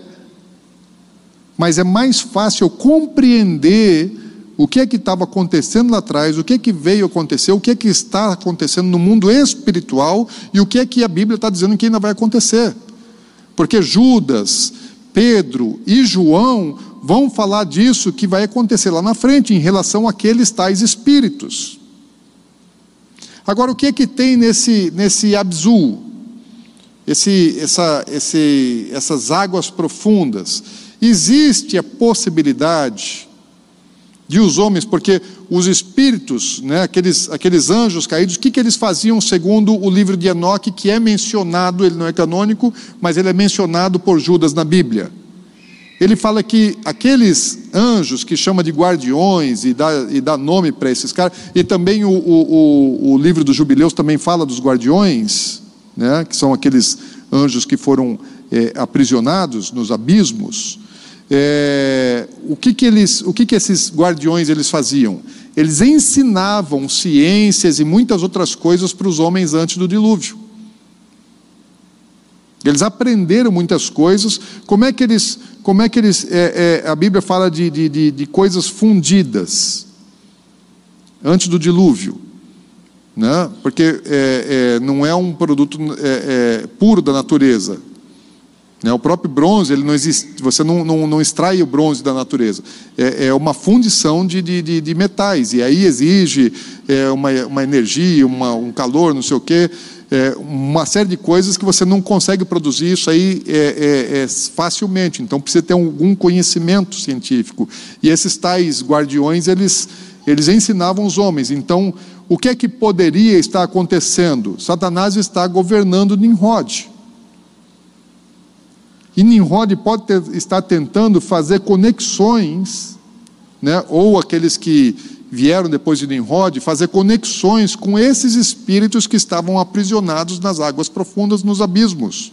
Então, isso é uma coisa muito possível. Né? O, o, os símbolos do, deus, do, do, do falso deus Enki, ele era peixe, cabra e serpente. Então, ele era representado por peixe, por cabra e por serpente. E quando você é, junta esses três, esses três animais, ele, ele, ele se forma no, no, em Capricórnio, que é um dos, do, ele é o, um dos 12 signos do, do zodíaco. Então se, se transforma a, a, fusão, a união desses três animais se torna no, no, no na criatura mítica de Capricórnio, que vai depois para o zodíaco, para astrologia. Então, ali naquele lugar, nesse lugar, né, em Eridu, havia um culto pagão, uma adoração ao Senhor da terra, Deus das águas profundas, né, que provavelmente está ligado ao próprio Satanás e anjos que estavam ali aprisionados. Então, nesse templo de, de Eridu, eles, os arqueólogos eles encontraram um altar com oferendas de peixes ao deus Enki. Quando a gente compreende por esse viés, eu penso isso aí, então justifica a ira de Deus. Por que, que Deus se irou tanto? Por que, que a Bíblia não fala é, da origem de Sodoma e Gomorra? Que Deus se irou contra Sodoma e Gomorra. Mas o, a característica de Sodoma e Gomorra, além da injustiça social, era imoralidade sexual. Injustiça social e imoralidade sexual é o que caracterizou Sodoma e Gomorra. Que isso é terrível e Deus é, é, consumiu as duas cidades com fogo vindo dos céus. Mas tão terríveis eram, só que não mereceram o destaque que houve em Torre de Babel, porque a origem, a fundação de, de, de Sodoma e Gomorra, é, quem são os seus autores, a Bíblia não se preocupou em dizer. Mas o que estava sendo gerado na Torre de Babel era muito importante. Ao ponto de Sodoma e Gomorra, Deus manda os anjos irem lá destruir. Torre de Babel fala: Eu vou descer. Eu preciso intervir nesse negócio. Por quê? Porque não era uma questão de imoralidade porque não era uma questão de violência entre as pessoas. Ali é uma questão espiritual mais elevada. Porque é Satanás tentando estabelecer o seu trono né, sobre os homens, os homens querendo estabelecer o trono de Satanás. Fica mais claro isso, gente? Um pecado contra o próximo, contra a carne, contra o próximo, tem um nível. O pecado horizontal tem um nível, o pecado vertical tem outro nível. O primeiro mandamento é não é amar a Deus sobre todas as coisas e daí o segundo é não ter outros deuses diante de Deus. O não adulterarás, não matarás, não cobiçarás vem lá atrás depois. A gente às vezes considera esses pecados morais piores do que a adoração pagã. Não são. A adoração pagã é pior. Não que os outros sejam bons, são péssimos, horríveis e condenados. Vamos encerrar isso aqui? Rápido. E as perguntas? Como é que a gente faz hoje, gente? Deixa eu só dizer, fazer o um resumo aqui do que, como é que essa história acaba e vocês podem perguntar. O que, que Deus faz? Ele paralisou o intento dos homens. Né? Então, em resumo, é, Deus fala assim: versículos 7 a 9: Vinde, desçamos e confundamos ali a sua linguagem, para que não entendam a linguagem de outro. Dessa forma, o Senhor os dispersou dali pela superfície da terra e cessaram de edificar a cidade. Chamou-se-lhe por isso o nome de Babel, porque ali confundiu o Senhor a linguagem de toda a terra e ali o Senhor os dispersou por toda a superfície dela. Babel em hebraico significa confusão. Então, Deus ali, ele confundiu, e hoje, por que, que você precisa ir para, os cursinhos de inglês? Por que, que você não entende mandarim? Por que, que você não compreende russo? Por que, que você vai aqui no Paraguai e você não, não, não, não sabe o Guarani? Porque é uma maldição. Nós estamos debaixo dessa maldição até hoje que aconteceu há mais de 4 mil anos atrás por causa da atitude de uns cabeçudos lá de trás. Eu estou, infelizmente, ainda debaixo dessa maldição. Pensa o cara que tem dificuldade com língua.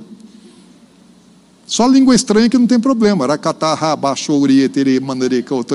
Mas o resto das outras línguas eu tenho muita dificuldade. Não? E aí, por que que isso, por que que a gente tem essa dificuldade? Olha, nós estamos vivendo ainda é, resultados das coisas que aconteceram lá atrás. Então a ira de Deus, ela, ela, ela se manifestou lá, amaldiçoou, assim como Deus, ele, ele, ele puniu Adão e Eva, e ele amaldiçoou a terra e todos os homens por causa da desobediência de Adão. Deus falou: não coma, e ele falou: e comeu, bastou para a maldição me alcançar. Então as coisas de Deus são sérias, amém? A Bíblia é séria, ok? Vamos lá. Contribuições, perguntas, coisas difíceis vocês perguntam para o pastor Marcos.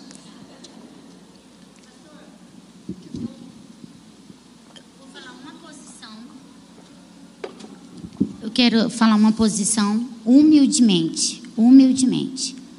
O Senhor, eu considero o Senhor como autoridade, autoridade e referência. Se eu estiver errada, por favor, o Senhor me corrija. Eu acredito, como o Senhor falou assim, que esse conhecimento de Nimrod é um conhecimento satânico, porque existe sabedoria que vem do alto, que é de Deus, mas tem também um conhecimento que é humano e tem um conhecimento que é diabólico. Então, existem muitas fontes de sabedoria que são diabólicas. Quando a gente estuda a Segunda Guerra Mundial, a gente vê literalmente ali uma inspiração diabólica. Os, os engenheiros se reuniram para apressar, para construir um, um mecanismo de morte em massa. A gente vê literalmente ali a influência do diabo. Mas eu acredito também toda sabedoria, todo conhecimento, toda inteligência, todo poder provém de Deus. Ele é o usurpador de alguma coisa que ele viu no céu, o que ele recebeu lá, ele distorce na mentira e ele repassa para a humanidade. O conhecimento perfeito vem de Deus. Quando nós pecamos, nós, os seres humanos, vamos colocar a humanidade, tudo que nós produzimos que vem parecido conosco já nasce com um potencial de pecado. Até o bebezinho mais lindo do mundo, ele é um pecador e ele precisa de conversão. Quando ele crescer, quando ele tiver conhecimento, ele tem que se render a Cristo. Tudo que o ser humano produz dele mesmo, ele produz com um potencial de pecado. Não que Deus nos tenha feito com isso. Deus nos fez imagem e semelhança, não iguais, semelhantes a Deus. As ciências que os homens produzem, como tudo que ele produz, nasce manchado com o pecado. A história, a geografia, a teologia são produções humanas. Tudo que nós produzimos como seres humanos já nasce manchado com o pecado. Como tudo na nossa vida precisa de conversão, sabe?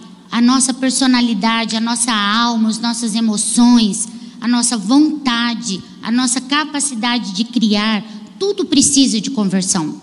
Nós não precisamos de uma conversão em certos aspectos. Nós precisamos ser convertidos em tudo, sermos gerados de novo em Deus, sermos uma nova criatura. Da mesma forma, o nosso pensar, a nossa criatividade, a nossa capacidade de produzir tem que passar pela cruz. Eu acredito que Deus derrame sobre algumas pessoas espírito de sabedoria, de inteligência, de conhecimento, como derramou sobre aqueles artesãos que fizeram todas a parte a parte manual que precisava ser feita no tabernáculo. Eu acredito que Deus derrama sobre algumas pessoas um conhecimento específico, uma sabedoria específica. Mas eu acredito que não existe conhecimento verdadeiro, conhecimento puro, ou sabedoria verdadeira ou pura, ou inteligência verdadeira ou pura, se não estiver submissa, submissa e governada, convertida ao Senhor. Aí eu creio que ela pode ser verdadeira. Então, eu acredito, particularmente, que lá havia uma influência demoníaca, porque a história diz que lá foi o berço da escrita, da matemática, de muitas ciências humanas. Já nasceram contaminadas.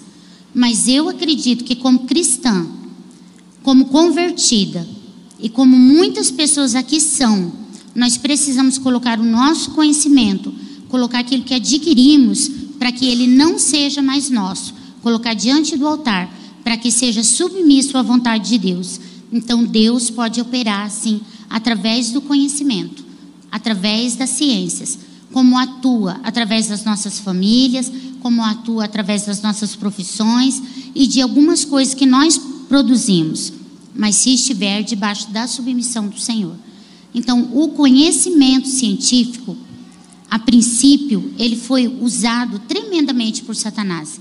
Mas como eu creio que tudo pode ser regenerado, tudo pode ser sabe, restabelecido diante do Senhor para ser aquilo que ele projetou lá de forma original, eu sempre apresentei os meus estudos, a minha consciência, o meu pensamento, e eu creio que Deus pode usar isso para a glória dele.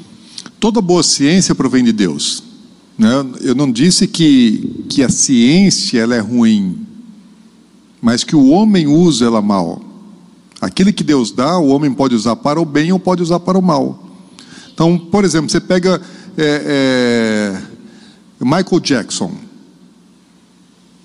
Ele tinha dom. Aquela habilidade toda dele foi, foi aperfeiçoada, mas ele já nasceu com dom. Ele já nasceu com uma capacidade que veio de graça para ele. Depois ele trabalhou nela e aperfeiçoou. Quem é que deu o dom para ele? Foi Deus ou foi o diabo? Foi Deus. Deus deu aquele dom para ele e a, e a, capacidade dele, musical, artística, de expressão, de tudo, era para ser usada para a glória de Deus, mas acabou sendo usada para o mal. Então, todo conhecimento, boa ciência, ela provém de Deus. Deus permite que o homem conheça, aprofunde, sabe? Eu mencionei, por exemplo, o sábio aqui, Marcos, para Henrique. O, Deus, Deus é, é, permitiu que os sábios do Oriente, os magos, como a Bíblia chama do Oriente, é, estudassem astronomia e associassem as profecias para identificar o tempo do nascimento de Jesus. Então Deus quer que eu conheça, Deus quer que eu saiba mas que use da maneira adequada. Uma coisa importante, gente, daquilo que eu estou dizendo aqui, é, quando estou falando assim da possibilidade, pode ser, pode ser, pode ser, a gente trata como teoria, né? E não pode ter isso como verdade absoluta, como ciência, como é uma possibilidade. São, são, são teorias, né? Aquele que é teoria é teórico, não é alguma coisa é absolutamente certo, né? Mas que faz sentido, faz Pode ter sido isso? Pode. Pastor, não sei se o senhor ou o pastor Marcos vai responder, né? É, é um tema difícil. Você pode perguntar e responder às vezes não, também. Não tem. É um tema difícil, então as perguntas também eu acredito que, que é coisa para pensar e talvez não tenha resposta, não sei, mas queria saber a opinião do senhor.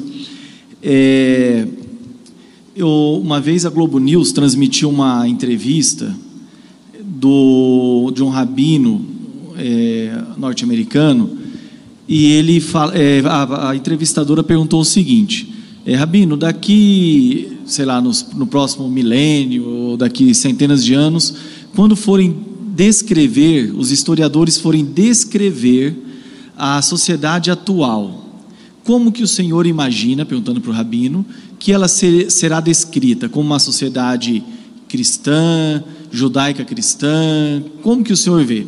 Daí ele pegou, já com a barba quase na, na, na cintura, né, branca, ele pegou com sabedoria e falou assim: Olha, nem judaica, tampouco cristã e muito menos muçulmana.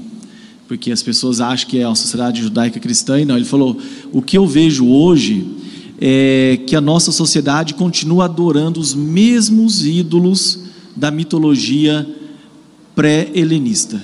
Ele fala bem assim ele diz, é, ele fala que, ele fala assim que a, o, é, o Mamon, o deus do dinheiro, Baal também ele fala esses dois nomes, é, Vênus, é, Calíope, Vênus do sexo libidinoso, Calíope da autopromoção, do alarde, da, da mídia tal.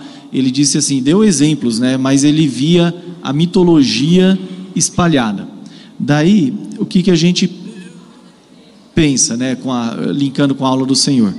É, Deus, é, Deus destruiu, mandou o anjo que destruísse Sodoma e Gomorra, é, naquela, é, por conta da injustiça social e da, da imoralidade sexual, mas ele veio, ele considerou mais grave o pecado de Babel, do que o povo estava fazendo lá, por conta de tudo isso, que seria a base de tudo isso. Ele desceu pessoalmente, fez, né?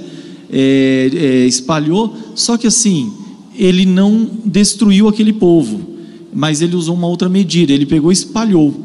E assim, isso literalmente espalhou pela terra, difundiu, e a gente hoje tem a maior dificuldade, é, sem estudar isso, sem abrir os olhos para a verdade, conhecendo a, ver, conhecendo a verdade, a gente tem maior dificuldade de identificar quando que às vezes até dentro da própria igreja, dentro da, da nossa, da, do, do cristianismo, é, onde, que, onde que tem essas influências mitológicas pagãs. E assim, talvez, né, aqui a gente nunca pode questionar Deus, por que fez isso, por que não fez aquilo, mas assim, é interessante, como que o senhor vê isso? Por que que talvez, né, a gente não sabe, obviamente, a resposta exata não é matemática, mas por que assim o senhor imagina que ele usou uma medida é, menos severa, ele considerou mais grave, ele tomou uma decisão mais importante dele vir, mas tomou uma decisão mais leve no sentido de espalhar e não de destruir como fez em Sodoma e Gomorra. O senhor tem eu, eu acredito que Deus ele ele numa certa medida ele ele extirpou o mal que estava sendo feito ali. Porque se o homem poderia ou não liberar os, os espíritos aprisionados, é, eu não vou saber. Mas pode ser, pode ser que houvesse essa intenção. Porque a torre ela não estava sendo edificada somente para cima. Existia algo para baixo. Né? Onde estão os abismos? Para onde as águas do dilúvio é, fluíram? Como elas, elas foram parar nas regiões subterrâneas, nos abismos, abismos profundos? Então, a Bíblia fala que, que o inferno é, é para baixo. Né? Claramente a Bíblia diz isso. Jesus, quando ele está lá é, em Cesareia de Filipe, ali tem uma, tem uma, uma, uma gruta, uma caverna, hoje ela está entulhada. É, quem for em Israel, nós vamos lá. E naquela, naquela gruta, aquela passagem era, era tido pelos povos antigos, inclusive em Israel, porque Jesus leva o judeu lá.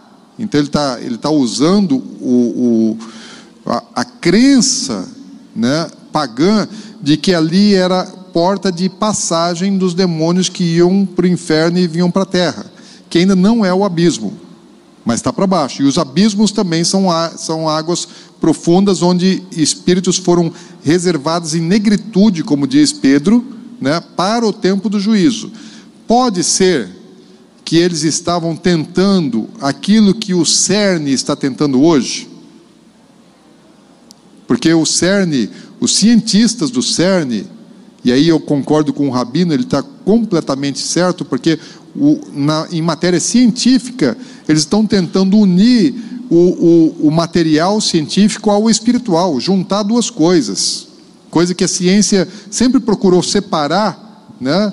O, o, natural do espiritual, hoje lá no CERN eles estão tentando juntar, fazer aberturas de portais espirituais, para trazer de outra dimensão, da dimensão espiritual, aquilo que não tem acesso hoje para a nossa sociedade.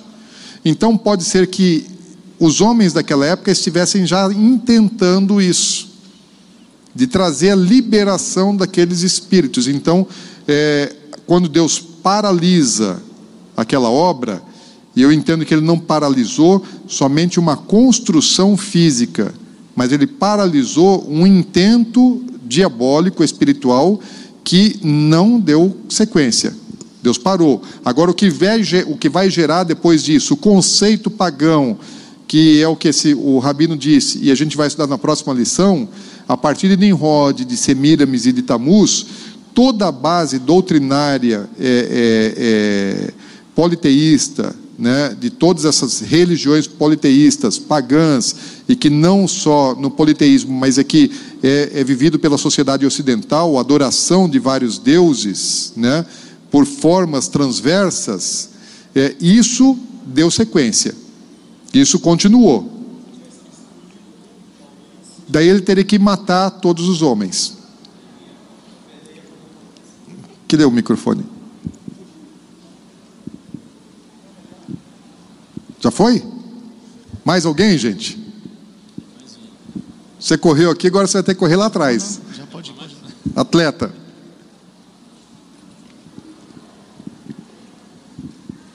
Pastor, gerou uma dúvida aqui a respeito do que isso colocou que eu entendo. Ainda bem que você tem só uma, eu tenho várias. O intento de Deus foi intervir e separar, dividindo várias línguas, né?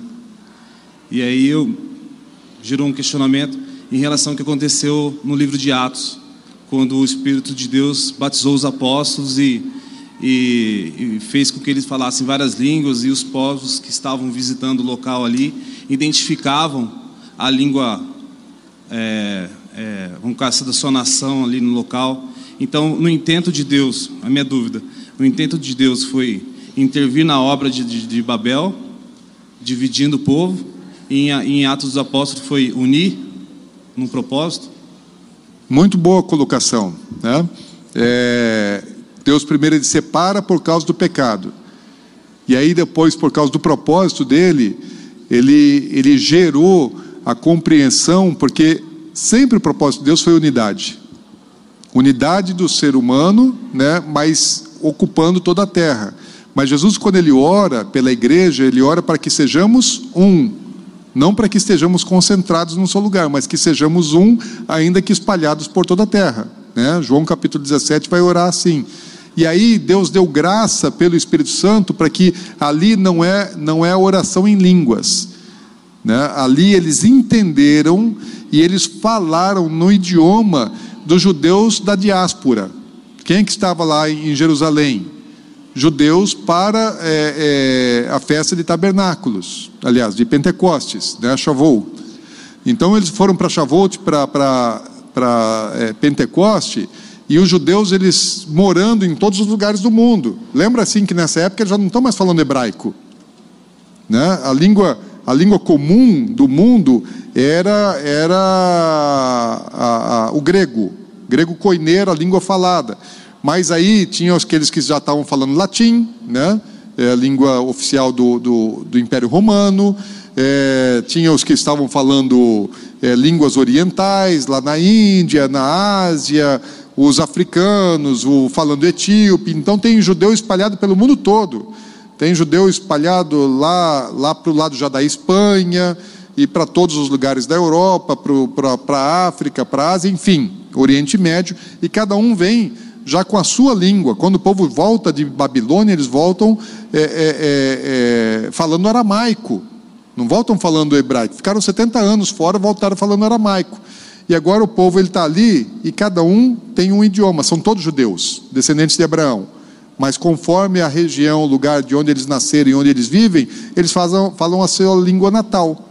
E aí os judeus que estão ali, todos eles ouvem a pregação do evangelho, cada um na sua língua porque Deus deu aos discípulos que falassem, né, que pregassem na língua natal de cada um daqueles judeus que estavam ali, que eram judeus da diáspora. Então, lógico que Deus está quebrando ali a maldição e mostrando o propósito dele, sim. Será que, então pegando aí a sua, a sua contribuição, será que no milênio a maldição é, das línguas não vai ser quebrada? Jesus vai reinar sobre toda a terra, daqui a pouco. Daqui a pouco Jesus vai reinar sobre toda a terra. Né? Será que não vai voltar a ter uma língua única? Não sei. Qual vai ser essa língua única? Português. Eu não estou muito preocupado porque eu já não vou estar mais nessa carne, né? Eu já, já vou estar no corpo glorificado, já vou estar falando a língua que o Senhor vai estar falando. Então, é, mas para quem vai estar ainda, porque as pessoas vão existir, corpo e, e, e, e, de carne e osso, né? Muita gente vai entrar no milênio e, sem ter sido arrebatada e sem ter sido destruída durante a grande tribulação. Seres humanos que vão viver no milênio. Nós vamos governar com Cristo, mas aí o mundo vai estar povoado. E qual vai ser a língua? Talvez acabe essa diversidade de línguas durante o milênio. Mais alguém, gente? Não mais. Glória a Deus, aleluia. Semana que vem, é, a gente vai estudar é, sobre. Nós vamos voltar um pouco para Nimrod, porque Nimrod é o líder desse movimento, né? E é importante a gente ver é, o que acontece depois de Nimrod, especialmente Semiramis foi outra endemoniada, né? E você vê a imagem de Semiramis por aí em muitos lugares hoje. Semiramis continua sendo adorada, gente. Hoje em dia Semiramis é adorada por muitas maneiras. Ela tem, ela, ela, ela recebeu os nomes para cada lugar para onde, onde o povo foi levando a cultura. Depois, ela foi mudando a aparência, né, o, o desenho, a sua figura e o seu nome. Mas, mas a entidade espiritual, se morreu, a mulher de, de Nimrod morreu, né, virou pó. Então morreu, secou, acabou mas aquilo que ela representou espiritualmente, aquilo que se identificou na pessoa de Semiramis, o, o, o, demônio que se identificou na pessoa de Nimrod, que se identificou na pessoa de Tamuz, que foi filho de Semiramis, se era de Nimrod ou não, ninguém sabe, né? É, isso aí trouxe toda essa base, que é o que o, o Henrique citou, que esse, que esse rabino disse que essa é a cultura do, dos nossos dias. A nossa cultura é pagã. A cultura do mundo, do planeta Terra, hoje, até nos países de maioria cristã, a cultura é pagã. Nós estamos dentro de uma cultura completamente influenciada pela personificação desses deuses que se vão manifestando de muitas maneiras, mas deixa esse assunto para a semana que vem, amém? Aí depois é que a gente vai para Abraão, né, que é quando Deus ele começa a fazer uma nova, uma nova, uma nova história para a sociedade. Amém, gente? Vamos ficar em pé? Vamos descansar? Esticar isso, estica. Vamos orar? Pai, que bom estarmos aqui, Senhor, domingo de manhã e podermos estudar e, e aprender. E, Senhor, eu sei que o Senhor não, não quis nos dar todo o conhecimento, todo o saber a respeito dessas questões, que aquilo que o Senhor deixou revelado na tua palavra é, é pouco, mas suficiente para a nossa fé. Mas também, Senhor, nós queremos é, é, avançar no conhecimento, aprofundar, para entendermos o mundo que vivemos e para entendermos especialmente o teu agir, o teu mover, como o Senhor está fazendo, o que o Senhor vai fazer. Nós não queremos ignorar a respeito das profecias e da razão de cada uma delas e das coisas vindouras. E o que nos cerca, o que é que está ao nosso redor, quais são as influências que estão sobre as nossas vidas, e eu sei não são poucas. São muitas, Deus. E o que nós queremos é ser libertos, lavados, purificados de todo esse paganismo que nos cerca, de tudo aquilo que foi gerado ali em Babel, desse sistema babilônico, império das trevas, esse mundo, Senhor Deus, que, que não te ama, esse mundo que faz oposição ao Senhor. Ajuda-nos, Senhor, a compreender, para que possamos cumprir nosso chamado para fora dessas coisas, sermos eclésias, chamados para fora, sermos separados, santos, ainda que vivamos, Senhor Deus, fisicamente, dentro do contexto do mundo, do sistema babilônico, do império das trevas, espiritualmente nós queremos ser poupados, livres de todas essas coisas horríveis, Senhor Deus, que governam a mentalidade do ser humano. Então ajuda-nos, ó Deus a entender, para sermos libertos disso. Em nome de Jesus também te peço, Senhor, que, Senhor, você trouxe aqui valores, conceitos, teorias que, que são falsas. Eu peço que o Senhor apague isso das nossas mentes, que isso não venha nos influenciar. Nenhuma informação é, é, que não seja boa, toda informação falsa, toda falsa teoria, Senhor, não fique enraizada, ou antes pelo contrário, seja deletada, seja apagada das nossas mentes, em nome de Jesus. Amém. Amém, gente?